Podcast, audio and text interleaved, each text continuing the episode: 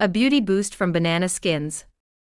Rarely short of tips and tricks in the beauty department, TikTok users now swear by banana peel, rubbing it on their faces to enjoy its beneficial effects. It supposedly has moisturizing and exfoliating properties, and can even fight against certain signs of aging. Who knew? We thought we'd seen it all on TikTok, but that would be underestimating the creativity and ingenuity of some of the social network's users, who are always on the lookout for natural and innovative, not to say totally crazy, beauty hacks. The latest trick involves using banana peel in your beauty routine, an eco friendly action that also lets users benefit from its multiple virtues. Dating back to 2020, the video has recently resurfaced, much to the delight of TikTokers, who have been happy to share their own experiences.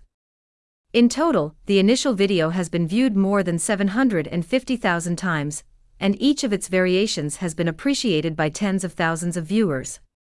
It's a major success for a grandmother's secret, even though it has been questioned by colleagues of the dermatologist.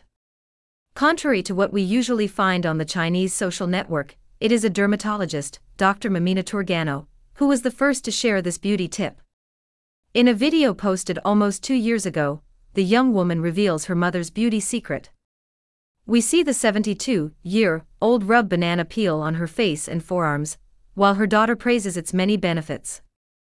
She says that bananas are packed with nutrients such as potassium, zinc, amino acids, and a multitude of vitamins.